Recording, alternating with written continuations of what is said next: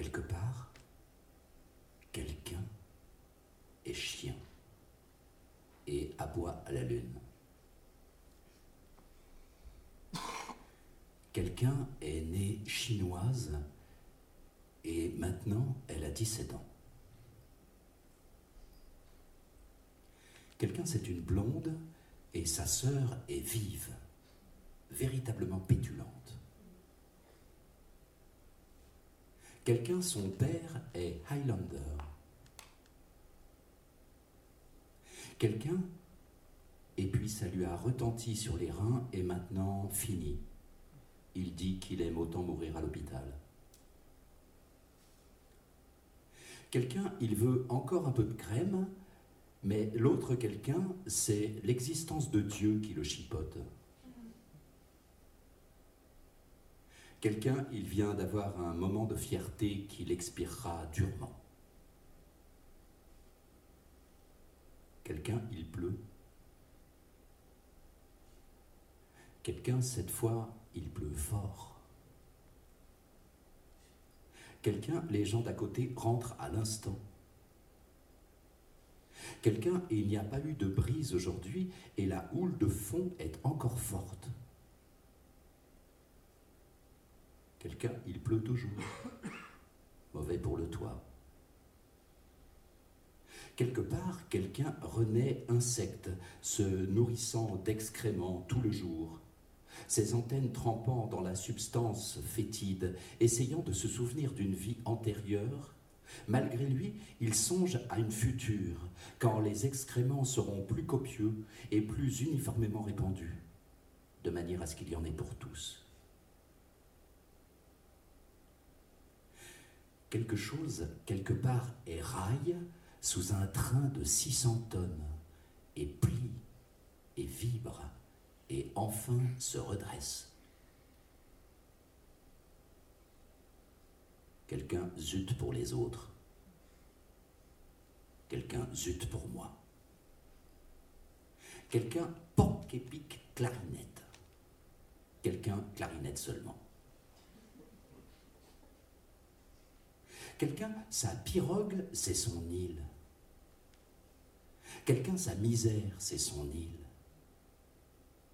Quelqu'un, sa robe, c'est son île. Quelqu'un, son enfance, c'est son île. Quelqu'un, faire la soupe à la cuisine, c'est son île. Quelqu'un, c'est quand les autres parlent, son île. Quelqu'un, il n'a pas d'île. Quelqu'un, il n'a qu'une toute petite île. Quelqu'un, en 1938, plus d'île, mort aux îles, tous en uniforme. Quelqu'un, un courant d'air suffit pour mettre son île en danger. Quelqu'un, être en désaccord avec sa famille, c'est son île. Quelqu'un, il a plus de fleuves que d'îles. Quelqu'un, il a plus de barrages que de fleuves. Quelqu'un, il a plus d'horizon que de barrages. Quelqu'un, il a plus de savoir que d'horizon.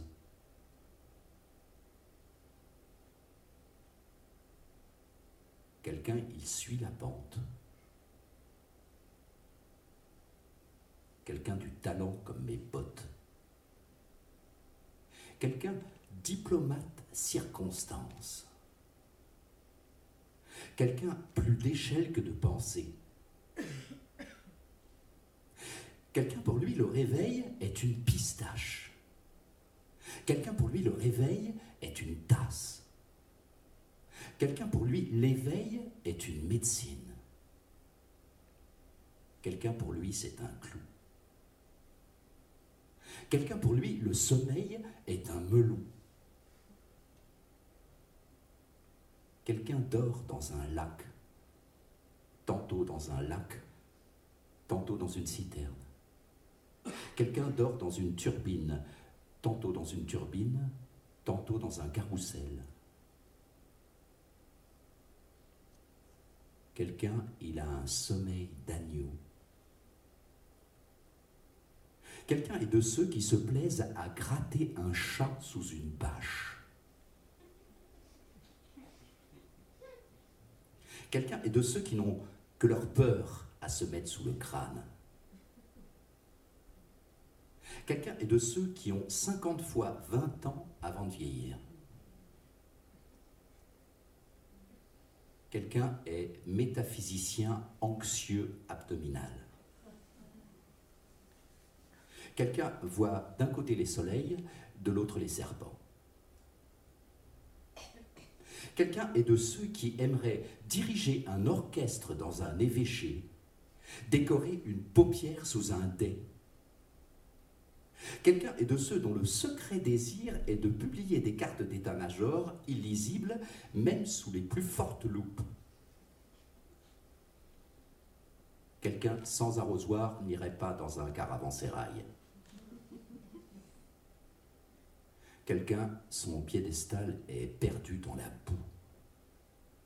Quelqu'un l'a en loque ou peuré. Quelqu'un est de ceux qui, vers 5 heures, ressentent une lourdeur comme une méditation, mais c'est surtout la constipation.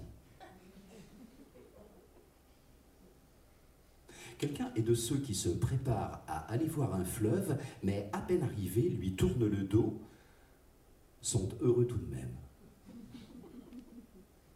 Quelqu'un est de ceux qui préparent un déraillement sur une ligne où jamais, depuis dix ans, ne passe plus un train. Quelqu'un, quelque part, s'appelle loup. Quelqu'un est entouré de juste voulu. Quelqu'un est ami du bois, quelqu'un est ami de l'eau, quelqu'un non. Ce n'est pas ainsi qu'il entendait la vie. Quelqu'un sait dans les mers du Sud, pense-t-il, qu'il serait bien. Quelqu'un est trop sensible pour aimer, ça lui fait mal. Quelqu'un pour lui, l'amour, ce n'est qu'un entre-deux. Quelqu'un pour lui, l'amour, ça prend la place de mieux. Quelqu'un est de ceux qui se troublent de plaisir à la vue d'un sein, par suite, croit-il, de la couleur rose, si exquisément filtrée par la peau qu'elle en est presque blanche. Quelqu'un, à une époque plus agitée, le sectionnerait avec un plaisir beaucoup plus grand encore plus secret, plus personnel. Quelqu'un a depuis quelque temps sa méchanceté estropiée. Quelqu'un a de la surdit sainteté. Quelqu'un pensant s'éloigne.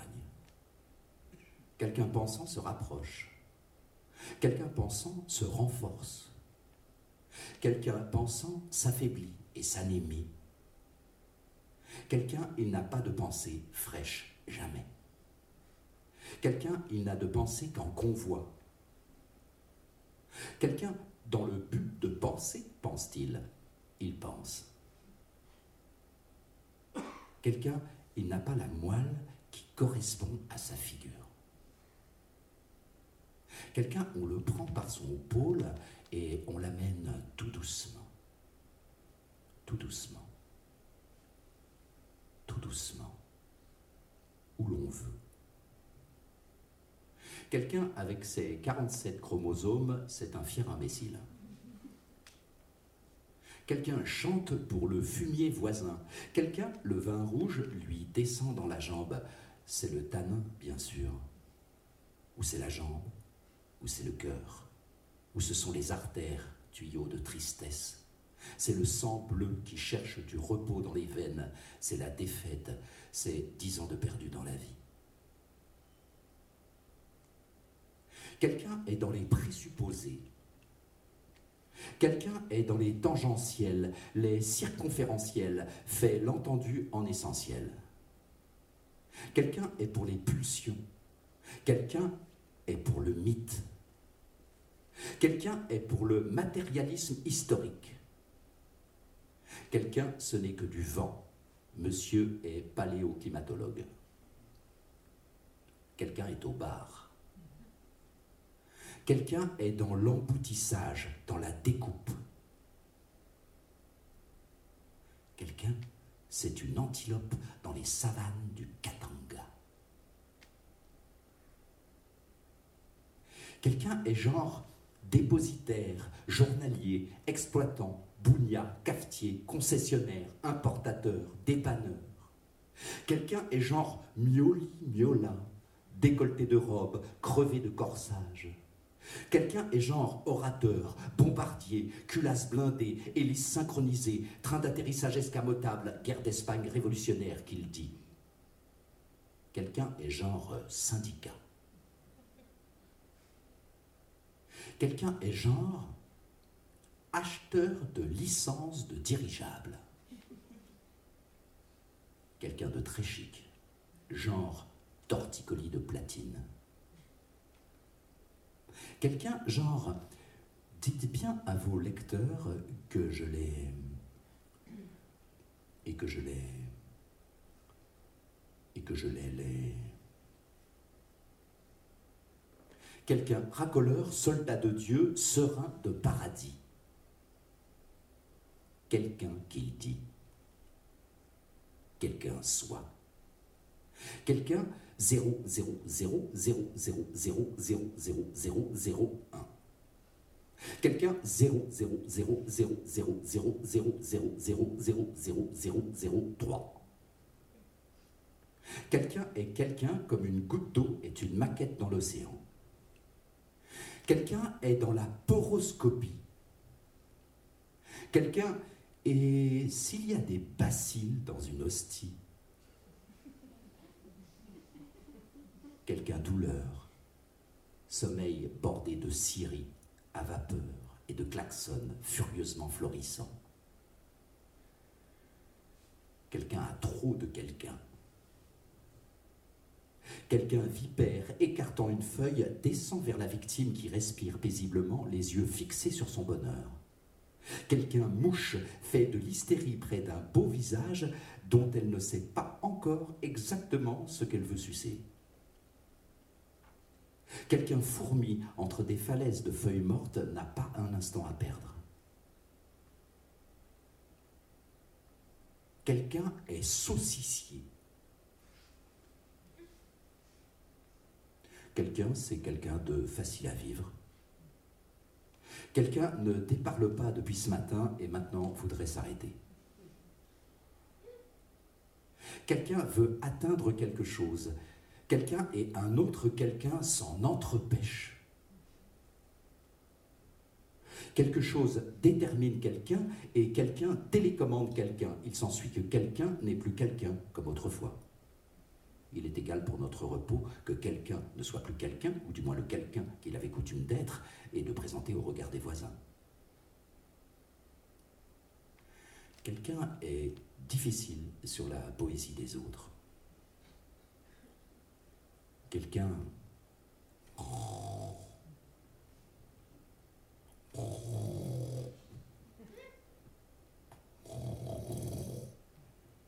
Quelqu'un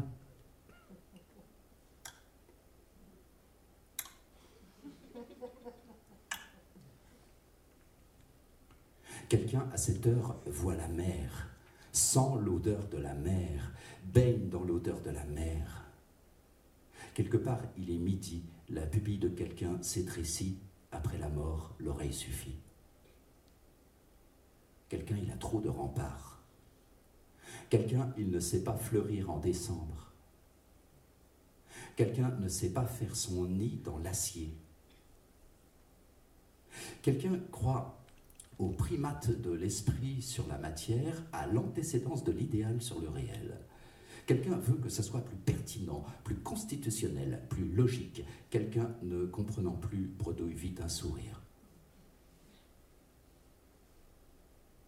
Quelqu'un d'embarrassé, ce sont deux grenouilles dont on a inversé le sexe. Quelqu'un est pour partager. J'ai ma pipe dans ta poche, j'ai ta femme dans ma chambre.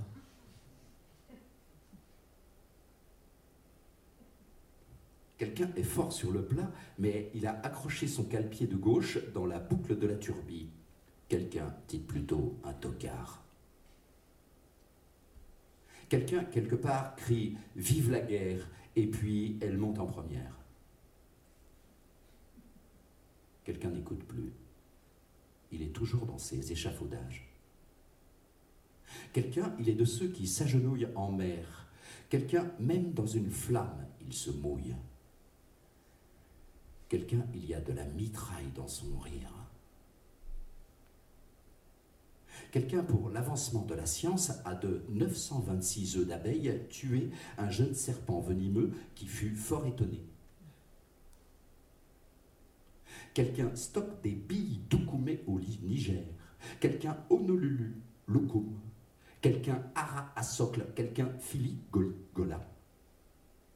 Quelqu'un, le soleil ne lui plus sur son arbre. Quelqu'un, il ne se passe plus rien dans sa vie. Plus rien. Plus rien. Plus rien que le vide. Plus rien. Plus rien. Il aspire au silence quelqu'un. Quelqu'un cherche une nouvelle fenêtre.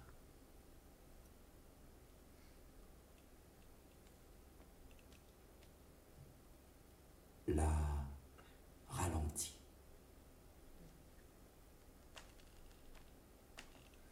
Ralentit. On tâte le pouls des choses. On y ronfle on a tout le temps, tranquillement, toute la vie. On gobe les sons, on les gobe tranquillement, toute la vie. On gobe dans son soulier, on y fait le ménage. On n'a plus besoin de se serrer. On a tout le temps. On déguste. On rit dans son poing. On ne croit plus qu'on sait. On n'a plus besoin de compter. On est heureuse en buvant. On est heureuse en ne buvant pas. On fait la perle. On est. On a le temps. On est la ralentie. On est sorti des courants d'air on a le sourire du sabot, on n'est plus fatigué, on n'est plus touché, on a des genoux au bout des pieds, on n'a plus honte sous la cloche, on a vendu ses mots, on a posé son œuf, on a posé ses nerfs. Quelqu'un dit, quelqu'un n'est plus fatigué, quelqu'un n'écoute plus. Quelqu'un n'a plus besoin d'aide. Quelqu'un n'est plus tendu. Quelqu'un n'attend plus. L'un crie, l'autre obstacle.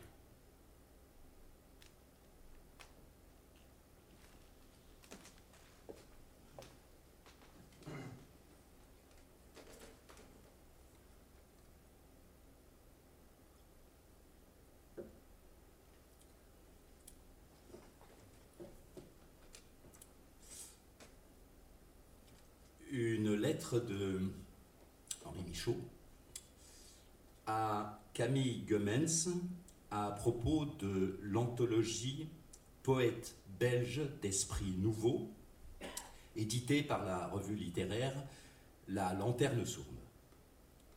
4 avril 1934. Cher ami, si un inconnu m'avait envoyé une lettre à propos de cette anthologie de poètes belges, j'aurais été fort aise pour répondre, j'aurais refusé catégoriquement. Mais c'est toi. Donc je suis un peu embarrassé. Mais il s'agit de moi. Donc je ne le suis pas. Je n'ai aucunement l'intention d'accepter. Et maintenant, parlons d'autre chose. À bientôt peut-être. Tu ne viens pas à Paris?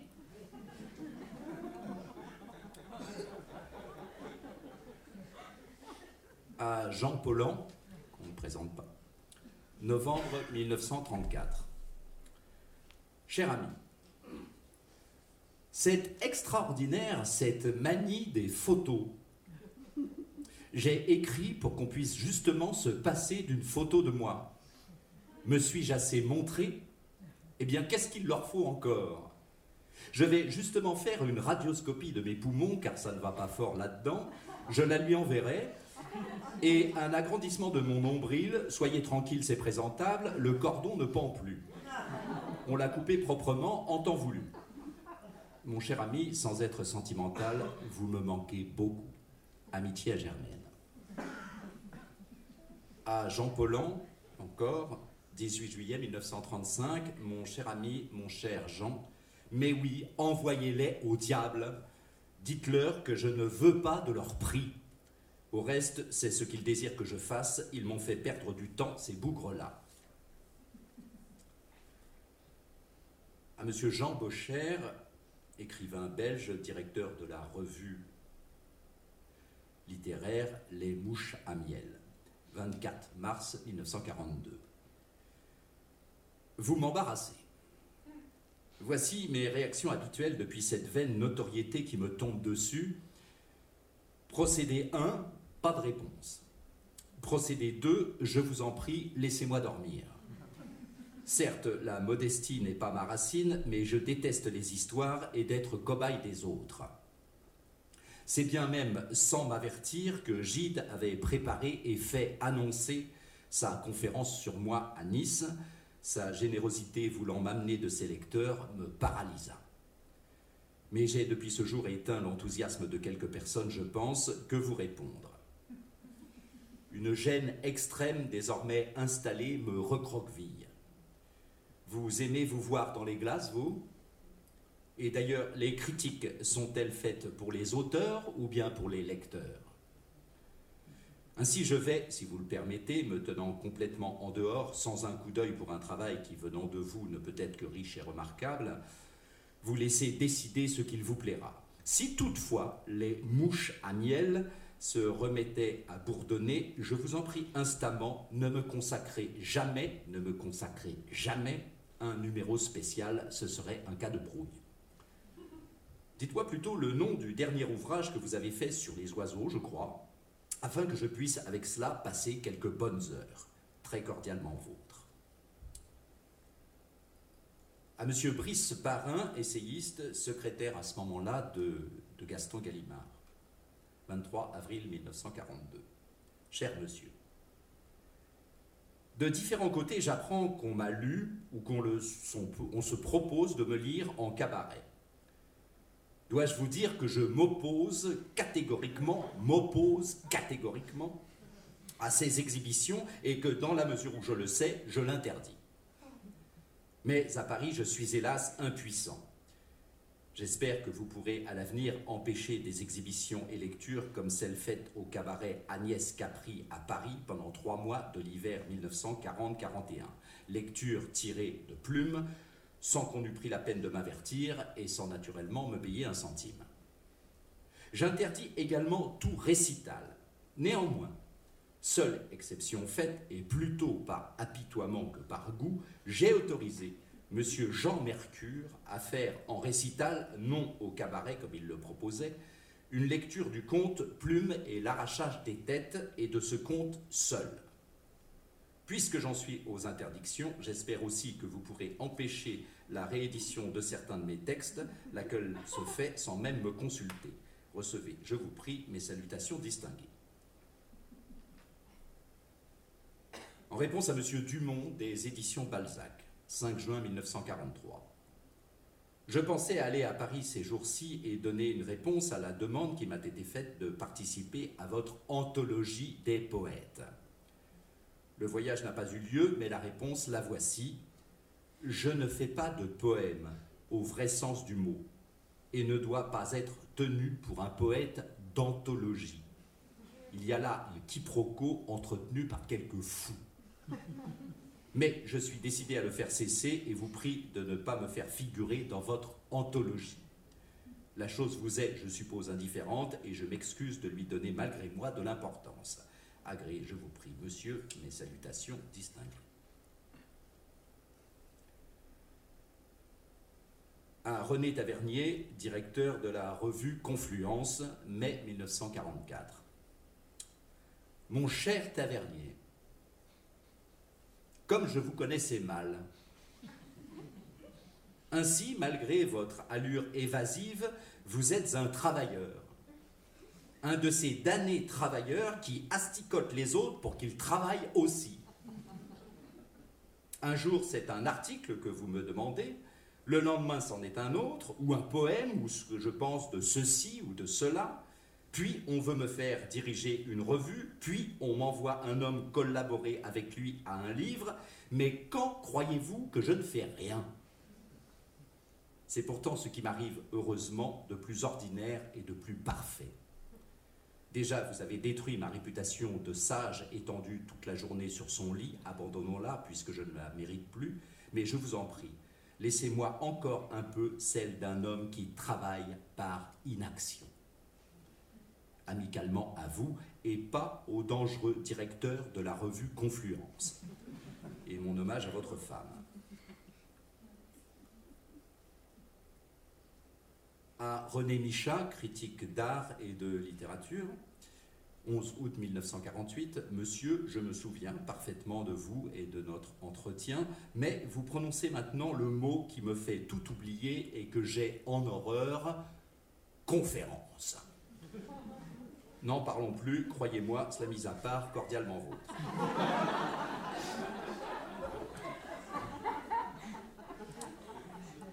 À Jean Paul en 1950.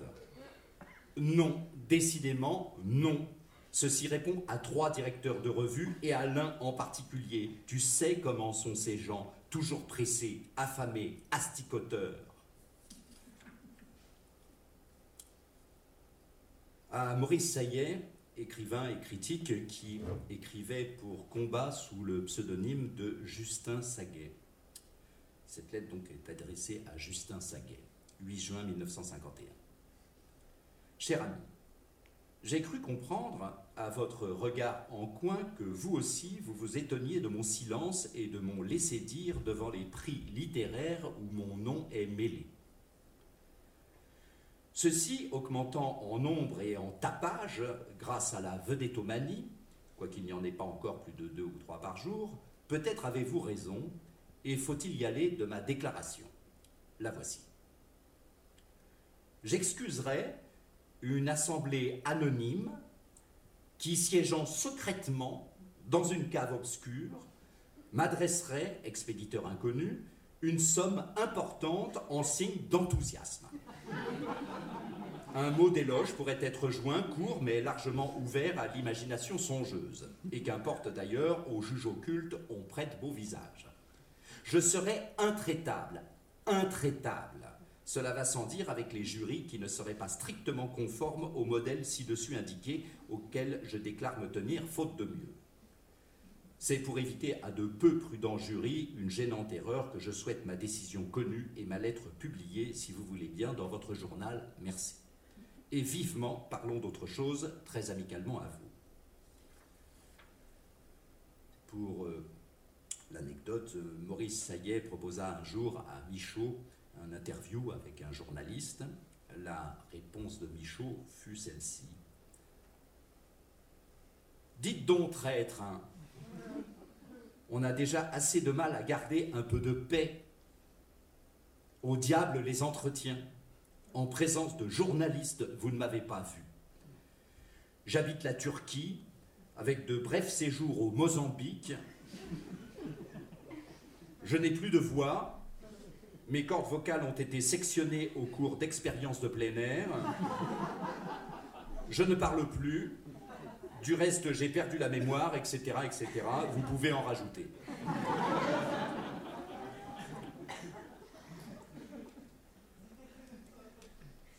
À propos des prix littéraires en général, euh, Jacques Brosse rapporte ses propos de Michaud.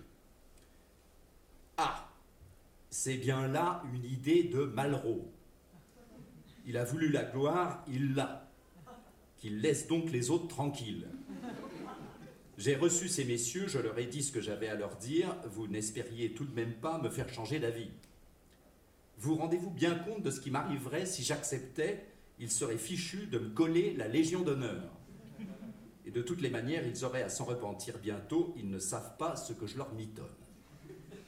Je veux bien admettre que votre bonne foi a été surprise, peut-être avez-vous cru me rendre service, comment pouvez-vous me méconnaître à ce point? Pour cette fois, je vous pardonne, mais n'y revenez plus. À propos du prix des ambassadeurs en particulier, Michaud soumet un, projet de lettre publique à René Berthelet. Cher René Berthelet, voici le texte. Voulez-vous voir si je n'y ai pas laissé quelques sottises, journalistiquement parlant? Téléphonez-moi, voulez-vous? Merci. Voici le texte. Mon nom est volontiers cité dans la presse comme exposé à recevoir tel ou tel prix littéraire. Ceci augmentant chaque mois en nombre et en tapage grâce à la vedettomanie. De plus en plus j'y suis exposé, de moins en moins y suis disposé. Il me faut donc rompre le silence et mon laisser-faire devant les cadeaux surprises de la nouvelle foire. Je ne veux pas de prix et refuserai, refuserai ceux qui me seraient décernés n'y ayant pas été candidat. Or, je ne le suis d'aucun depuis longtemps déjà, et pour longtemps encore, si je me trompe.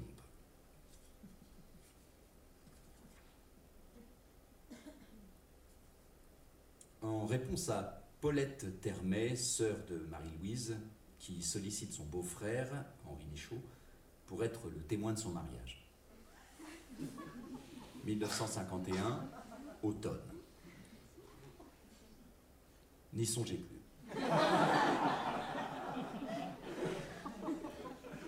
ici est un homme pour qui tout devient poison, à qui un théâtre, une salle où il y aura du monde, une église assurément, un train même maintenant, déclenchera la crise qui ne me permet plus ensuite que de me coucher.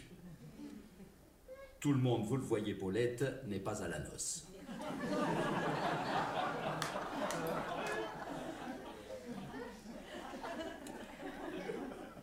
aux éditions du Disque Vert, 27 novembre 1952, Monsieur, depuis plus de 12 ans, je refuse de faire partie d'aucun comité de rédaction. Il n'y aura pas d'exception pour le Disque Vert. Je lui souhaite une nouvelle vie, cordialement à vous. À Monsieur Frank Hauser, poète, Paris, 9, 12 octobre 1953. Monsieur, je ne fais partie d'aucune académie. Ne comptez pas que j'entre à l'Académie libre des peintres écrivains français. Il ne peut en être question, mais soyez remerciés de votre aimable lettre, cordialement à vous.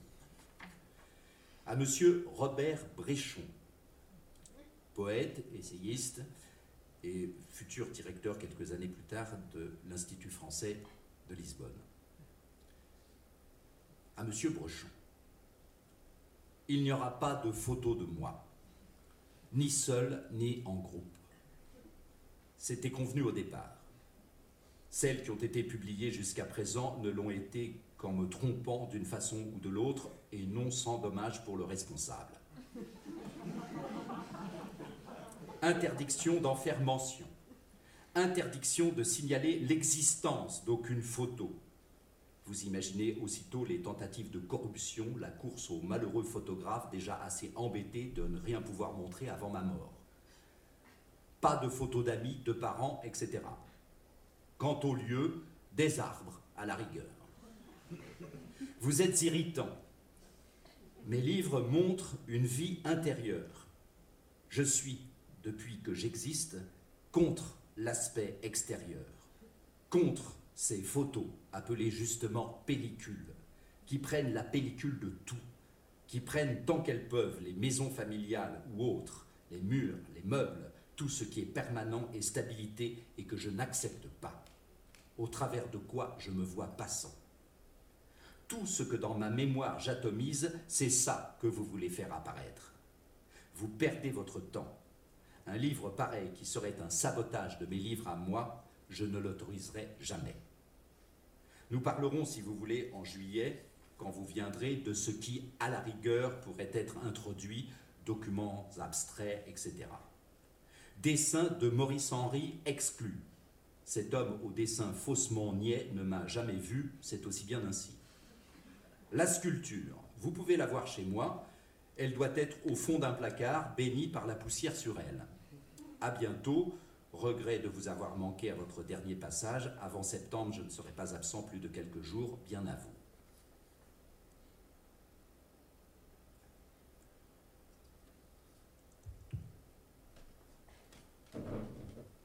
Une interne de Louis-Daniel Hirsch, directeur commercial aux éditions Gallimard, 17 avril 1959. Je viens de recevoir un coup de téléphone d'Henri Michaud, très courtois, mais très ferme, pour rappeler l'interdiction absolue de laisser reproduire où que ce soit une reproduction graphique de lui, quelle qu'elle soit.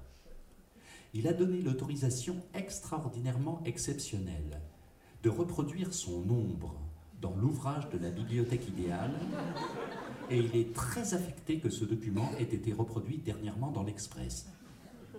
Il me demande donc en grâce que nous fassions tous ici le nécessaire pour qu'aucune reproduction graphique publique n'ait lieu.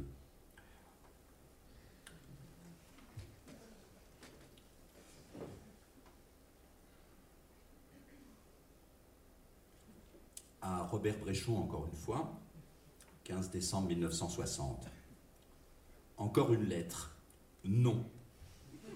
Non et non et non. Qu'avais-je donc lu? C'était vous, à ce que j'avais compris, qui deviez parler de moi. Ne me transmettez jamais plus de pareilles propositions. Que toutes les radios sautent plutôt. Vous saviez bien pourtant que je ne parle jamais, parle jamais au micro. Maintenant, il faudrait nous dire quelque chose de réconfortant. Je sens que vous en avez besoin, que le monde ne vous donne décidément pas de satisfaction. Vais-je vous adresser des souhaits? Non.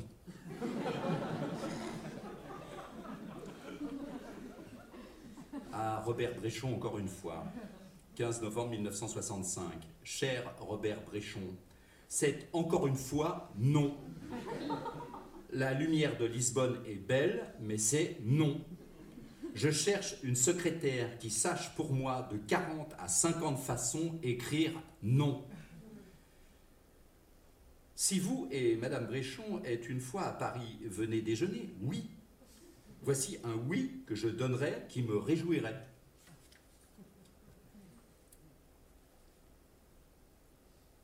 À Madame Martine Chevrier, administratrice des éditions internationales de Rome, 11 juin 1966. Chère Madame, je croyais que vous vouliez, avec paix dans les brisements, faire un volume de présentation choisi tiré à un petit nombre d'exemplaires. Le contrat que vous m'avez envoyé me montre que nous voyons les choses de façon totalement différente. Je n'ai pas composé un pareil texte pour me mettre dans la prison d'un contrat convenant plutôt à François Sagan qu'à moi. Je suis notamment totalement en désaccord avec l'article 7, petit b, petit c, petit d et petit e, également pour le 12 et bien d'autres. Je suis absolument opposé à ce qu'on envisage même une possibilité d'édition de poche, et même d'une édition ordinaire dépassant 2000 exemplaires. Je ne veux aucune reproduction sur disque, ou sur ruban magnétique. Et enfin, sans interdire absolument que ces textes soient lus en public, il faut interdire rigoureusement toute adaptation cinématographique, théâtrale, de télévision. Nos points de vue sont, comme vous le voyez, tout à fait opposés, et dans ce cas, il vaut mieux renoncer à une édition qui ne correspond en rien à mes désirs. Croyez bien que j'en ai autant de regrets que j'ai eu de surprises à vous lire. Veuillez agréer, chère madame, l'assurance de mes sentiments les meilleurs. À monsieur Jean Hanon, chef de cabinet honoraire du gouvernement de la province de Namur, 11 janvier 1969. Monsieur le chef de cabinet, je vous remercie d'avoir pris la peine de m'écrire au sujet de l'initiative d'un comité qui songe à apposer une plaque commémorative sur l'immeuble où je suis né je voudrais qu'on n'en fasse rien. Ceux qui m'ont lu et un peu suivi devraient bien savoir que je suis opposé à toutes les marques d'admiration de ce genre. J'ose espérer, monsieur, que vous saurez décourager les membres du comité de telle façon qu'on ne revienne pas là-dessus avant ma mort. Veuillez agréer, monsieur le chef de cabinet, l'assurance de ma grande considération. À monsieur Jacques Vénin, auteur euh, d'un film Henri Michaud ou L'espace du dedans dans les années 60, en 71, il adresse à Michaud une demande concernant le drame des constructeurs, drame en un acte écrit en 1930 par Michaud. 27 mai 1971. Cher monsieur, bien sûr on m'en veut. Je m'en veux, je ne réponds pas. Votre lettre, vos deux lettres me jettent dans un profond découragement.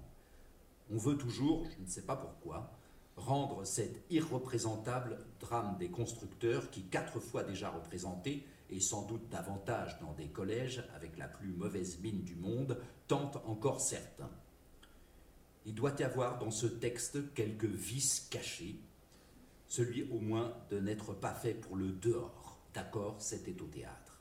Mais au cinéma, les expériences que j'ai eues sont pires, la vôtre exceptée. Mais il s'agissait de tableaux et non pas de textes, ou si peu. Dernièrement, des textes de plumes et d'autres livres mis en film pour la télé par un jeune bavarois compétent et connaisseur du monde de HM depuis des années, le résultat était si épouvantable, surtout si épouvantablement à côté, qu'on ne pouvait voir ça jusqu'au bout. Là aussi, sans doute, le vice caché, de vouloir rester caché au regard. Il y avait de quoi en être malade.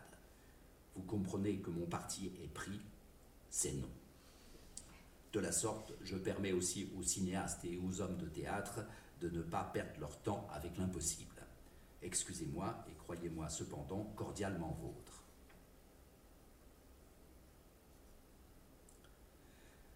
à M. Hermann Clausson, condisciple de Michaud au Collège Saint-Michel à Bruxelles. M. Clausson réclame à Michaud des lettres d'une ancienne correspondance de jeunesse. 3 septembre 1972. Cher Hermann, est-ce que vraiment tu arrives à faire le vide sur ce qu'il ne te plaît pas de retenir?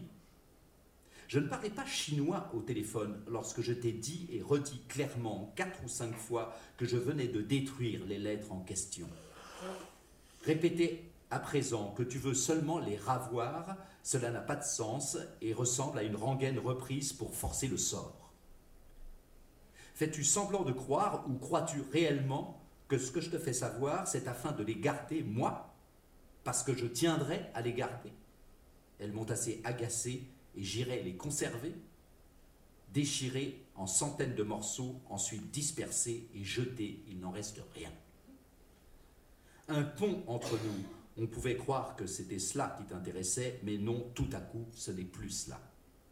Tiens, voilà une lettre, puisque tu les aimes, moi je les déteste. Rien que de savoir que celle-ci risque de finir dans un carton, je ne peux plus continuer, j'arrête. Salut, monsieur le conservateur.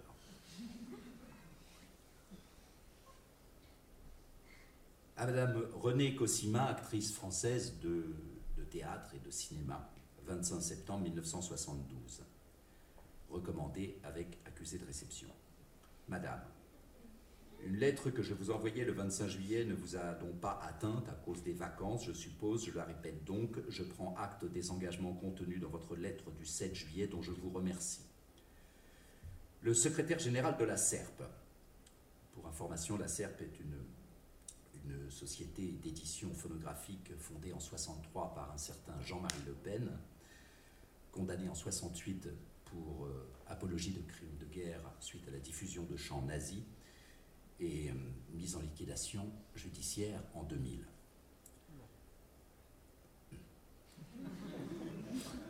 Le secrétaire général de la SERP, de son côté, par une lettre du 18 juillet, m'a confirmé que le disque Les Poètes, où figure Rencontre dans la forêt, est retiré de la vente. C'est chose regrettable pour vous, pour l'éditeur et pour moi, il ne tenait qu'à vous de les éviter. Une remarque encore. Votre lettre ne répond pas à un certain point à la mienne, j'y reviens donc. Je suis opposé à toute lecture publique du poème en question. Et c'est avec un grand déplaisir que j'ai appris, avec bien du retard, que vous l'aviez récité, notamment pour la radio. Je vous prie de ne plus le faire et veux espérer que le désir d'un auteur ne sera plus par vous considéré comme nul et négligeable. Veuillez agréer, Madame, l'expression de mes sentiments distingués.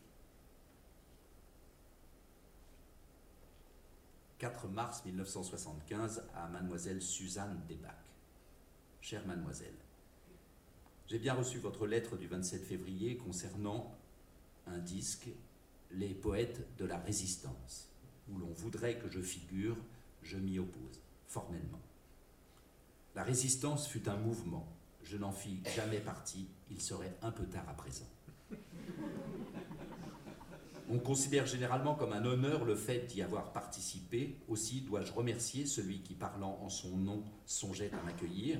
Mais jamais, je crois, je ne prendrai une place à laquelle je n'ai pas droit et ne voudrais paraître l'avoir recherchée. Qu'il n'en soit donc plus question, veuillez, chère madame, agréer l'expression de mes sentiments les meilleurs.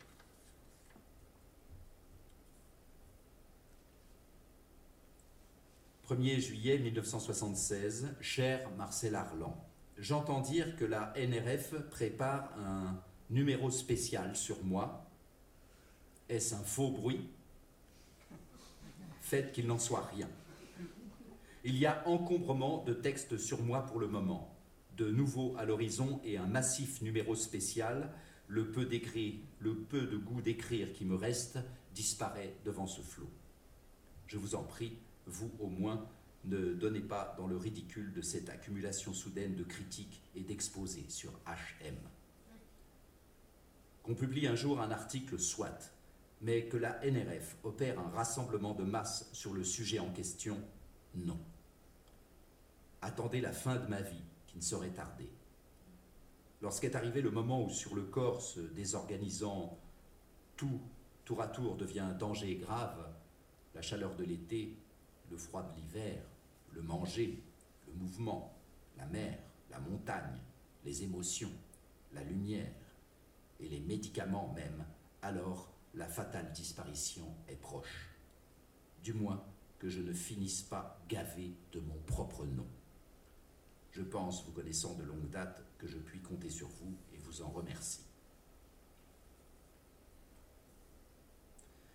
23 septembre 1977 au comité directeur de l'Association internationale de la lettre et du signe. Messieurs, l'Association internationale de la lettre et du signe rencontre donc ses premières difficultés, ce que j'apprends par un bulletin qui m'est envoyé, le numéro 2. Je reçois également par vous, je suppose, le contraire serait impensable, et tout aussi anonymement, une feuille m'invitant à participer au Salon Écriture 1978 il va sans dire que je ne désire pas participer au salon Écriture 1978. Quant à votre Association internationale de la lettre et du signe, j'entends dire qu'elle a réussi à obtenir une encre de moi où figurent des signes. Veuillez ne pas donner suite à ce projet. Je vous prie de ne présenter aucune œuvre de moi à votre exposition. Votre Henri Michaud.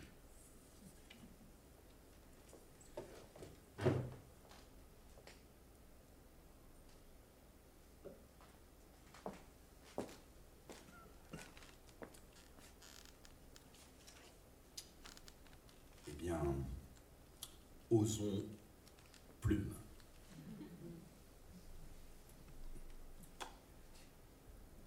Plume. Un homme paisible. Étendant les mains hors du lit, Plume fut étonné de ne rencontrer que le mur. Tiens, pensa-t-il, les fourmis l'auront mangé, et il se rendormit. Peu après, sa femme l'attrapa et le secoua. Regarde, dit-elle, fainéant, pendant que tu étais occupé à dormir, on nous a volé notre maison. En effet, un ciel intact s'étendait de tous côtés. Bah, la chose est faite, pensa-t-il. Peu après, un bruit se fit entendre c'était un train qui arrivait sur eux à toute allure. De l'air pressé qu'il a, pensa-t-il, il arrivera sûrement avant nous. Et il se rendormit. Ensuite, le froid le réveilla. Il était tout trempé de sang, quelques morceaux de sa femme gisaient près de lui. Avec le sang, pensa-t-il, surgissent toujours quantité de désagréments. Si ce train pouvait n'être pas passé, j'en serais fort heureux, mais puisqu'il est déjà passé, et il se rendormit. Voyons, disait le juge, comment expliquez-vous que votre femme se soit blessée au point qu'on l'ait trouvée partagée en huit morceaux, sans que vous, qui étiez à côté, ayez pu faire un geste pour l'en empêcher, sans même vous en être aperçu? Voilà le mystère. Toute l'affaire est là-dedans. Sur ce chemin, je ne peux pas l'aider, pensa Plume. Et il se rendormit. L'exécution aura lieu demain. Accusé, avez-vous quelque chose à ajouter? Excusez-moi, dit-il, je n'ai pas suivi l'affaire. Et il se rendormit.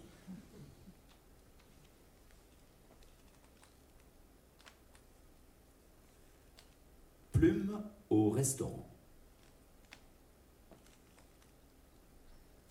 Plume déjeunait au restaurant quand le maître d'hôtel s'approcha le regarda sévèrement et lui dit d'une voix basse et mystérieuse Ce que vous avez là dans votre assiette ne figure pas sur la carte. Plume s'excusa aussitôt. Voilà, dit-il, étant pressé, je n'ai pas pris la peine de consulter la carte. J'ai demandé à tout hasard une côtelette pensant que peut-être il y en avait ou que sinon on en trouverait aisément dans le voisinage, mais prêt à demander toute autre chose si les côtelettes faisaient défaut. Le garçon, sans se montrer particulièrement étonné, s'éloigna et me l'apporta peu après, et voilà. Naturellement, je la paierai le prix qu'il faudra. C'est un beau morceau, je ne le nie pas. Je le paierai son prix sans hésiter. Si j'avais su, j'aurais volontiers choisi une autre viande, ou simplement un œuf. De toute façon, maintenant, je n'ai plus très faim, je vais vous régler immédiatement. Cependant, le maître d'hôtel ne bouge pas. Plume se trouve atrocement gêné. Après quelque temps, relevant les yeux, hmm, c'est maintenant le chef de l'établissement qui se trouve devant lui. Plume s'excusa aussitôt. J'ignorais, dit-il, que les côtelettes ne figuraient pas sur la carte. Je ne l'ai pas regardé parce que j'ai la vue fort basse et que je n'avais pas mon pince-nez sur moi. Et puis lire me fait toujours un mal atroce. J'ai demandé la première chose qui m'est venue à l'esprit, et plutôt pour amorcer d'autres propositions que par goût personnel. Le garçon, sans doute préoccupé, n'a pas cherché plus loin. Il m'a apporté ça, et moi-même, d'ailleurs, tout à fait distrait, je me suis mis à manger. Enfin, je vais vous payer à vous-même puisque vous êtes là. Cependant, le chef de l'établissement ne bouge pas. Plume se sent de plus en plus gêné. Et comme il tend un billet, il voit tout à coup la manche d'un uniforme. C'était un agent de police qui était devant lui. Plume s'excusa aussitôt, voilà, il était rentré pour se reposer un peu. Tout à coup, on lui crie à brûle pour point Et pour monsieur, ce sera oh, un boc, dit-il. Et après, cria le garçon fâché. Alors, plutôt pour s'en débarrasser que pour autre chose, eh bien, une côtelette. Il n'y songeait déjà plus quand on le lui apporta dans une assiette. Alors, ma foi, comme c'était de là, devant lui, écoutez, si vous vouliez essayer d'arranger cette affaire, vous seriez bien gentil. Voici pour vous. Et il lui tend un billet de 100 francs. Ayant entendu des pas s'éloigner, il se croyait déjà libre. Mais c'est maintenant le commissaire de police qui se trouve devant lui. Plume s'excusa aussitôt.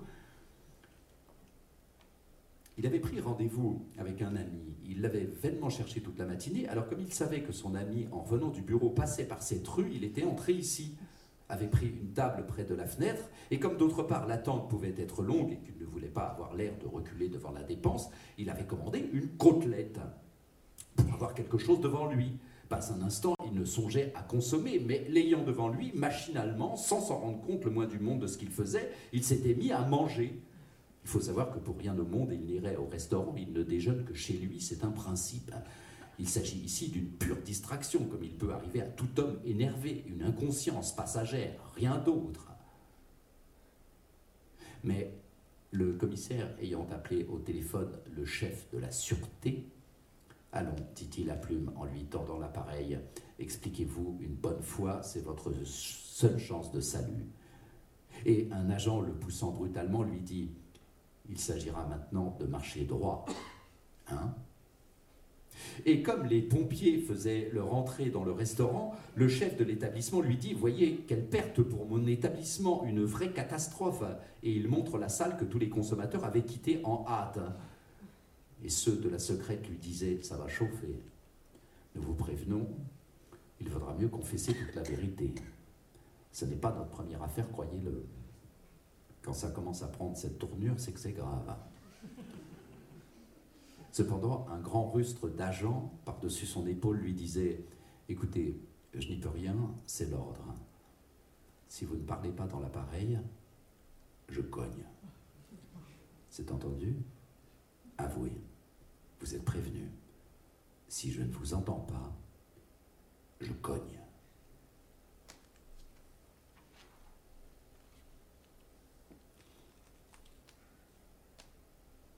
Plume voyage. Plume ne peut pas dire qu'on ait excessivement d'égard pour lui en voyage. Les uns lui passent dessus sans crier gare, les autres s'essuient tranquillement les mains à son veston. Il a fini par s'habituer. Il aime mieux voyager avec modestie. Tant que ça sera possible, il le fera. Et si on lui sert hargneux une racine dans son assiette, une grosse racine, allons manger. Qu'est-ce que vous attendez? Oh oui, bien, tout de suite, voilà. Il ne veut pas s'attirer des histoires inutilement. Et si la nuit on lui refuse un lit, quoi, vous n'êtes pas venu de si loin pour dormir, non? Allons, prenez votre mal et vos affaires, c'est le moment de la journée où l'on marche le plus facilement. Bien, bien, oui, certainement. C'était pour rire, naturellement, oh oui, par euh, plaisanterie. Et il repart dans la nuit obscure. Et si on le jette hors du train, ah, alors vous pensez qu'on a chauffé depuis trois heures cette locomotive et attelé huit voitures pour transporter un jeune homme de votre âge en parfaite santé, qui peut parfaitement être utile ici et qui n'a nul besoin de s'en aller là-bas? Et que c'est pour ça qu'on aurait creusé des tunnels, fait sauter des tonnes de rochers à la dynamite, et posé des centaines de kilomètres de rails par tous les temps, sans compter qu'il faut encore surveiller la ligne continuellement par crainte des sabotages, et tout cela pour... Bien, bien, je comprends parfaitement, j'étais monté pour jeter un coup d'œil, maintenant c'est tout. Simple curiosité, n'est-ce pas? Et merci mille fois. Et il s'en retourne sur les chemins avec ses bagages. Et si à Rome, il demande à voir le Colisée, ah non, écoutez, il est assez mal arrangé, et puis après, monsieur voudra le toucher, s'appuyer dessus ou s'y asseoir, c'est comme ça qu'il ne reste que des ruines partout, ce fut une leçon pour nous, une dure leçon, mais à l'avenir, non, c'est fini, n'est-ce pas?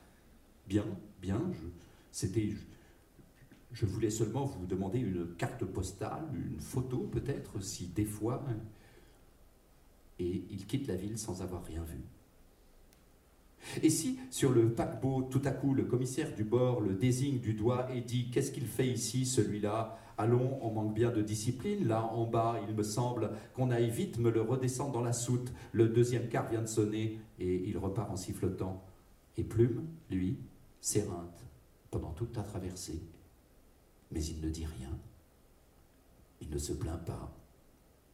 Il songe aux malheureux qui ne peuvent pas voyager du tout. Tandis que lui, il voyage. Il voyage continuellement.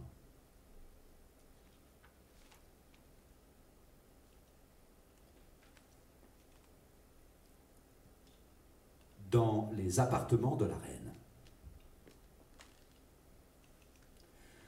Comme Plume arrivait au palais avec ses lettres de créance, la reine lui dit Voilà, le roi en ce moment est fort occupé, vous le verrez plus tard. Nous irons le chercher ensemble, si vous le voulez bien, vers 5 heures. Sa Majesté aime beaucoup les Danois. Sa Majesté vous recevra bien volontiers. Vous pourriez peut-être un peu vous promener avec moi en attendant. Comme le palais est très grand, j'ai toujours peur de m'y perdre et de me trouver tout à coup devant les cuisines. Alors vous comprenez, pour une reine, ce serait ridicule. Nous allons passer par ici, je connais bien le chemin. Voici ma chambre à coucher. Et ils entrent dans la chambre à coucher. Comme nous avons deux bonnes heures devant nous, vous pourriez peut-être me faire un peu la lecture. Mais ici, je n'ai pas grand-chose d'intéressant. Peut-être jouez-vous aux cartes. Je vous avouerai que moi, je perds tout de suite. De toute façon, ne restez pas debout, c'est fatigant. Assis, on s'ennuie bientôt. Alors on pourrait peut-être s'étendre sur ce divan. Mais elle se relève bientôt. Dans cette chambre, il règne toujours une chaleur insupportable. Si vous vouliez m'aider à me déshabiller, vous me feriez plaisir. Après, on pourra parler comme il faut. Je voudrais tant avoir quelques renseignements sur le Danemark. Cette robe, du reste, s'enlève si facilement, je me demande comment je reste habillé toute la journée. Cette robe s'enlève sans qu'on s'en rende compte. Voyez, je lève le bras et maintenant un enfant la tirerait à lui. Naturellement, je ne laisserai pas faire. Je les aime beaucoup, mais on jase tellement dans un palais, et puis les enfants, ça égare tout. Et Plume la déshabille. Mais vous, écoutez, ne restez pas comme ça. Se tenir tout habillé dans une chambre, ça fait très guindé. Et puis, je ne peux vous voir ainsi. Il me semble que vous allez sortir et me laisser seul dans ce palais qui est tellement vaste.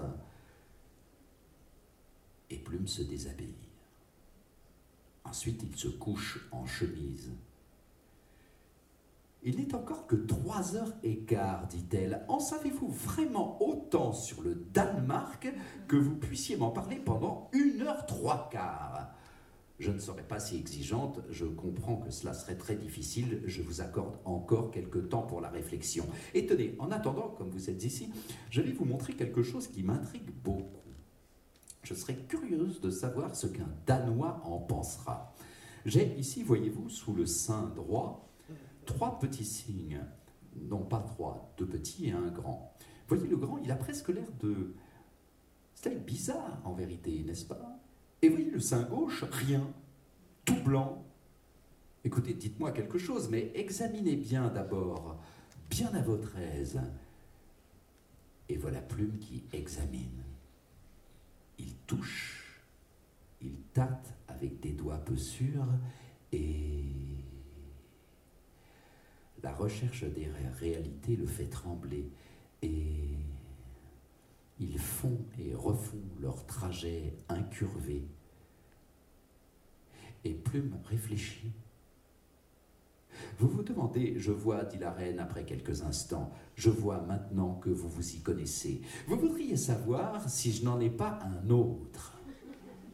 Non, dit-elle, et elle devient toute confuse et toute rouge. Et maintenant, parlez-moi du Danemark. Mais tenez-vous tout contre moi pour que je vous écoute plus attentivement. Plume s'avance, il se couche près d'elle et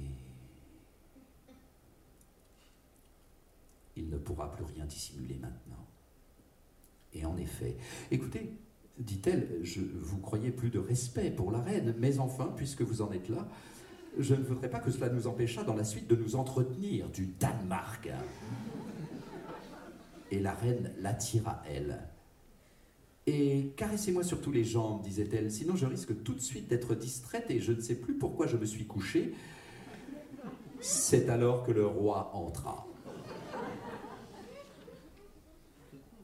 Aventure terrible, quelles que soient vos trames et vos débuts.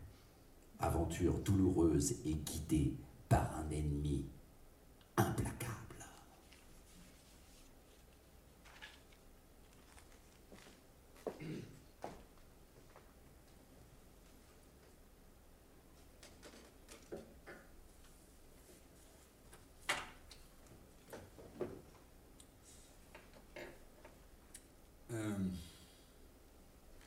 Une réponse de Michaud à, une lettre de Marcel Ichter, professeur à l'Université libre de Bruxelles et directeur général au ministère de la Culture. Ichter rapporte à Michaud qu'il a traduit Plume en wallon de Liège et lui demande l'autorisation de faire jouer Plume par trois ou quatre de nos meilleurs acteurs, dixit Marcel Icter. Voici donc la réponse d'Henri Michaud. Monsieur, votre lettre commence bien et finit par tout ce que je déteste. Les représentations et même les présentations. Il n'y a pas que mon humeur qui soit contre. L'expérience m'est venue, car depuis longtemps il s'est trouvé des gens pour avoir de pareilles idées et m'ont supplié. Toujours cela a été ou un échec ou une odieuse vulgarisation, on en sortait malade. La distance est nécessaire à mes écrits. C'est une illusion que de vouloir les rendre publics et en public. Ils y perdent leur retenue. C'est perdre leur nature. Sans transgression, on ne peut aller à un certain public. Et je n'ai nulle, nulle envie de plus de public. Et si jamais j'en avais, ce ne serait que de lecteurs et non de spectateurs. Je n'en dis pas plus. Vous n'avez pas lu mes livres depuis 30 ans sans comprendre ce que je sens. Je vous demande donc de renoncer à vos projets. Le dialecte dont vous parlez, le wallon de Liège, ne m'est pas tout à fait inconnu. Quoiqu'il ait des trouvailles, je ne tiens pas à être tiré sur sa pente. Quand vous saurez que plus de la moitié des traductions américaines doivent être dorénavant refusées parce que plates et vulgaires, ils ont rendu le côté simple, pensent ces traducteurs, vous comprendrez combien je me méfie des dialectes où certes un poète peut écrire, mais où une traduction ne se fait pas sans malmener les pensées originelles. Je suis au regret de devoir tout vous refuser et vous prie, ces projets mis à part, de me croire cordialement vôtre. Aux éditions Fata Morgana, 17 octobre 1978, au sujet d'une autorisation de reproduction d'un de mes textes dans Littérature française de Belgique ou toute autre anthologie de ce pays, refus catégorique. Refus catégorique, une fois pour toutes. Cordialement à vous. 5 décembre 1978. Monsieur, j'ai reçu dernièrement une lettre de vous au nom des éditions Pauvert, me demandant l'autorisation de publier le poème Rencontre dans la forêt dans une de vos anthologies dont le nom n'a pas été donné d'ailleurs. Je regrette, je ne donnerai pas cette autorisation ni pour une anthologie, ni pour n'importe quelle autre publication. Agréez, je vous prie, l'expression de mes meilleurs sentiments. À Monsieur Jean-Jacques Pauvert, 24 janvier 1979. Cher Monsieur, merci des renseignements intéressants que vous me fournissez au sujet de l'anthologie de l'érotisme que vous entreprenez, mais il ne change pas ma décision première, je m'en tiens à mon refus rencontre dans la forêt ne doit pas figurer dans ce recueil de textes. Agréez, je vous prie, l'expression de mes sentiments les meilleurs. À Monsieur Robert Smadja, professeur émérite de littérature comparée à l'Université d'Orléans. Monsieur, je vous remercie d'avoir songé à me donner connaissance de cette œuvre importante, monumentale même, résultat de votre vaste étude sur l'image du corps, dans les relations de toxicomanes et dans nombre d'écrits d'H.M. Être associé à un sujet et à une théorie aussi riche et à ce type de recherche est pour moi une sorte d'événement.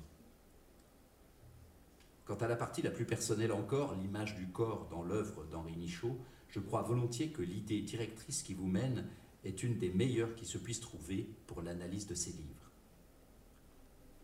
Votre proposition inattendue, me priant de porter en regard dans la marge les remarques que je serai amené à faire, est admirable, mais je n'en ferai rien. Un, un parallélisme suffisant manquerait en votre démarche et la mienne, je reste un mauvais lecteur de ce qui s'écrit sur moi. Votre regard observateur et critique voit et reçoit l'ensemble de mon œuvre en sa totalité, comme d'un seul tenant je ne suis pas à ce mirador. Pour moi, elle est et reste un parcours. Des années, des décennies séparent les parties, les livres.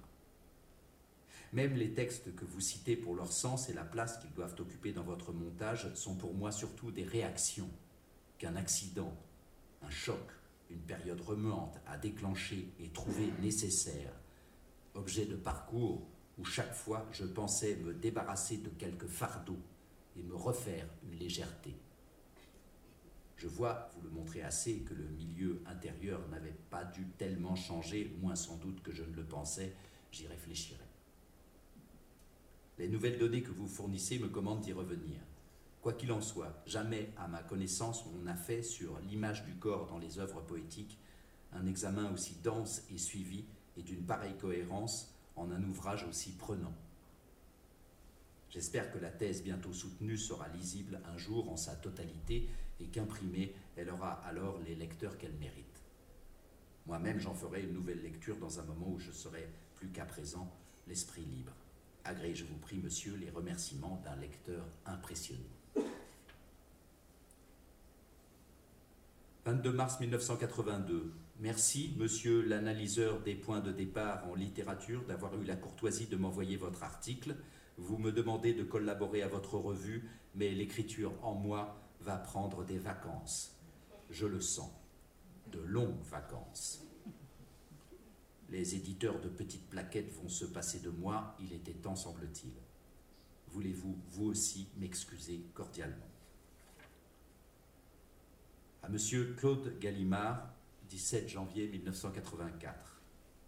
Cher ami, je dois, cela va sans dire, vous remercier de votre proposition qui témoigne hautement de l'attention que vous accordez à mes écrits. L'année dernière, déjà, dans votre bureau, il avait été question de la Pléiade, à quoi je vous répondis que cela n'était pas pour moi. En tant que distinction d'abord que je préfère éviter, parce qu'elle ferait de moi définitivement un professionnel au lieu de l'amateur que je préfère être et demeurer. La raison majeure est qu'il s'agit, dans les volumes de cette prestigieuse collection, d'un véritable dossier où l'on se trouve enfermé. Enfermé. Une des impressions les plus odieuses que je puisse avoir et contre laquelle j'ai lutté ma vie durant.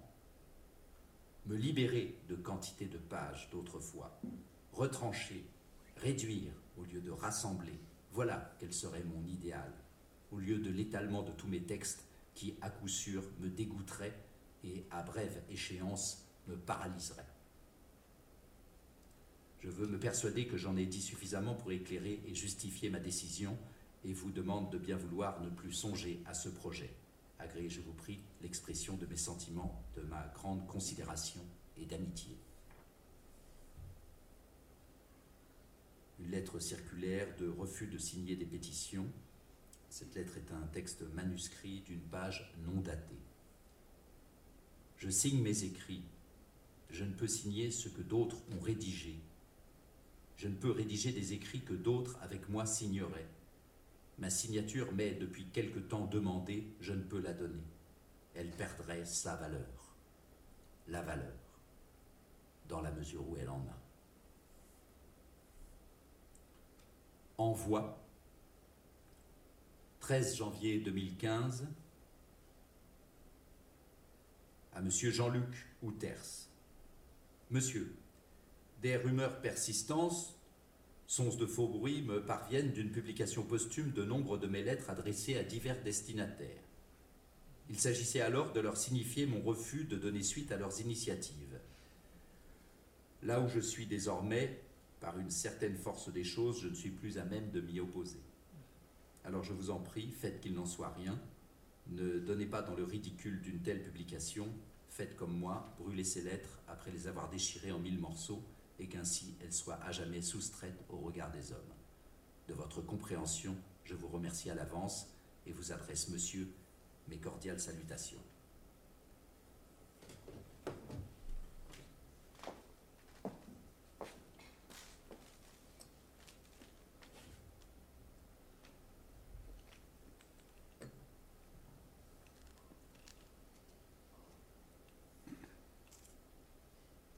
Mulal, dans À distance. Un jour que Mulal allait être dévoré par un lion, il eut un sursaut d'énergie et, malgré son épouvante, lutta, lutta follement. La nuit passa, et le lion aussi. Mais le soir suivant, le lion revint. Son rugissement, avant même les mâchoires, s'empara de Mulal et de nouveau il lutta. Et de nouveau il semblait prêt à être dévoré. Mais non. Il y avait quelque chose que le lion n'arrivait pas à trancher. Ainsi le lion se retira. Mais le lendemain, il était de nouveau là. Et dès lors, il devint évident, puisqu'il restait toujours en Mulal quelque chose que le lion ne pouvait trancher, il devint évident qu'il y aurait un quatrième soir, un cinquième soir, un sixième soir, et des soirs à n'en plus finir. Mais un chien arriva, et flairant l'homme blessé, il acheva celui que le lion n'avait fait qu'entamer.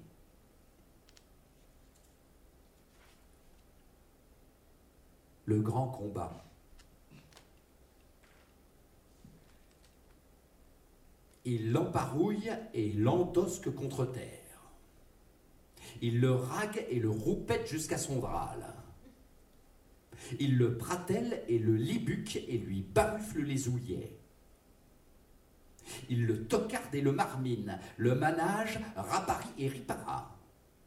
Enfin, il au L'autre hésite, s'espudrine, se défesse, se torse, se ruine, c'en sera bientôt fini de lui. Il se reprise et s'emmarguine, mais en vain. Le cerceau tombe qui a tant roulé. Abra, abra, abra. Le pied a failli, le bras a cassé, le sang a coulé. Fouille, fouille, fouille. Dans la marmite de son ventre est un grand secret. Mégère alentour qui pleurait dans vos mouchoirs, on s'étonne, on s'étonne, on s'étonne, et vous regarde. On cherche aussi, nous autres, le grand secret. Nous autres, dans la nuit remue. Dans notre vie, rien n'a jamais été droit, droit comme pour nous. Dans notre vie, rien ne s'est consommé à fond, à fond, comme pour nous. Le triomphe, le parachèvement, non, non, ce n'est pas pour nous. Mais prendre le vide dans ses mains, chasser le lièvre, rencontrer l'ours, courageusement frapper l'ours, toucher le rhinocéros, être dépouillé de tout, mis à suer son propre cœur, rejeté au désert, obligé d'y refaire son cheptel, un os par ici, une dent par là, plus loin, une corne, ça, c'est pour nous. Dire que les sept vaches grasses naissent en ce moment, elles naissent, mais ce n'est pas nous qui les trairons. Les quatre chevaux ailés viennent de naître, ils sont nés, ils ne rêvent que de voler. On a peine à les retenir ça ira presque aux astres, ces bêtes-là. Mais ce n'est pas nous qui y serons portés. Pour nous, les chemins de taupe, de courtière.